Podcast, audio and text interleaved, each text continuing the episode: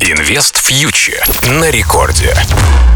Друзья, всем привет! Вы слушаете Радио Рекорд. С вами Кира Юхтенко. Это наш еженедельный выпуск о ситуации в мире денег и инвестиций. Неделя, конечно, выдалась фантастически непростой, и, кажется, любой человек, который на территории России находится, почувствовал то самое чувство тревоги и беспокойства. Отразилось оно, конечно же, и на российском рынке, потому что индекс московской биржи проливали абсолютно беспощадно. Но, тем не менее, абсолютно удивительно то, что и доллар, и евро, наоборот, в этой ситуации показывали укрепление. Кто-то скажет, как это вообще возможно? Рынок падает, а валюта просто падает вместе с ним. Ну, на самом деле, все здесь объясняется достаточно просто. Дело в том, что э, были довольно высокие ожидания санкций на НКЦ, на другие российские финансовые институты, и на этом фоне многие избавлялись от иностранной валюты в безналичном виде, предпочитая просто ее не хранить, пока это достаточно опасно. И вот на этом фоне в пятницу мы вообще видели, как доллар опускался к отметке 54, при том, что неопределенность зашкаливала. И очень большой разрыв мы сейчас наблюдаем между биржевым курсом валюты и тем курсом, который предлагают нам в обменниках рынках. Ну, это связано именно с тем, что люди предпочитают покупать валюту именно в наличном виде, а вот безнал никому не нужен. Но на справедливости ради, забегая вперед, скажу сразу, что, э, в общем-то, санкций на НКЦ не последовало, по крайней мере, пока. Но зато под санкции попала, например, Эльвира Набиулина. Но это не отменяет того, что доллар пока остается и будет конвертироваться относительно спокойно на российских биржевых площадках.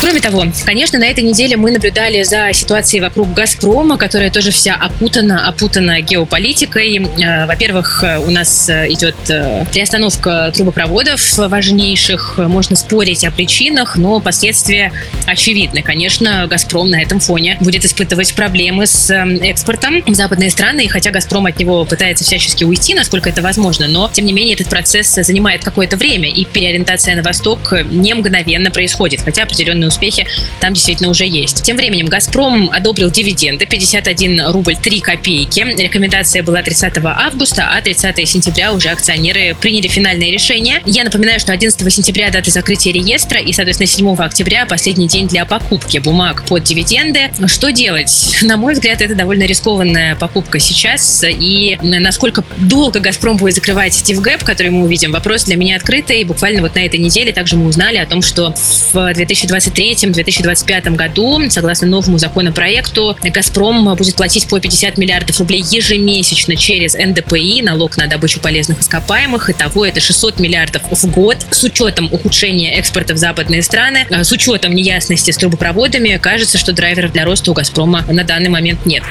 Инвест фьючер на Радио Рекорд. Еще, кстати, из интересного на российском рынке «Русал» тут объявил о дивидендах впервые за 5 лет.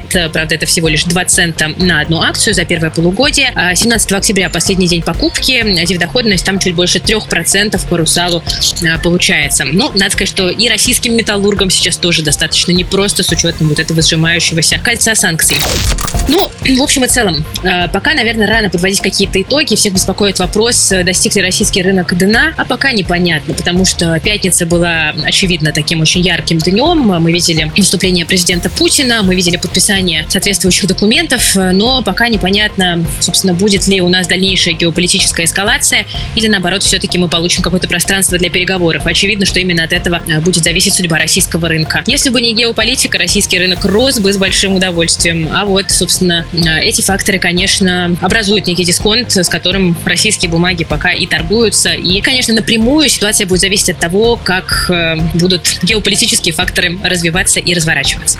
Ну что ж, друзья, на этом на сегодня у меня все. Спасибо за внимание. С вами была Кира Юхтенко и команда Invest Future специально для Радио Рекорд. Держите руку на пульсе, подписывайтесь на Invest Future на YouTube и в Телеграме. Также у нас есть образовательная платформа и в плюс, ну и слушайте наш еженедельный выпуск на Радио Рекорд. Берегите себя и свои деньги. В последние дни это становится все более и более актуально.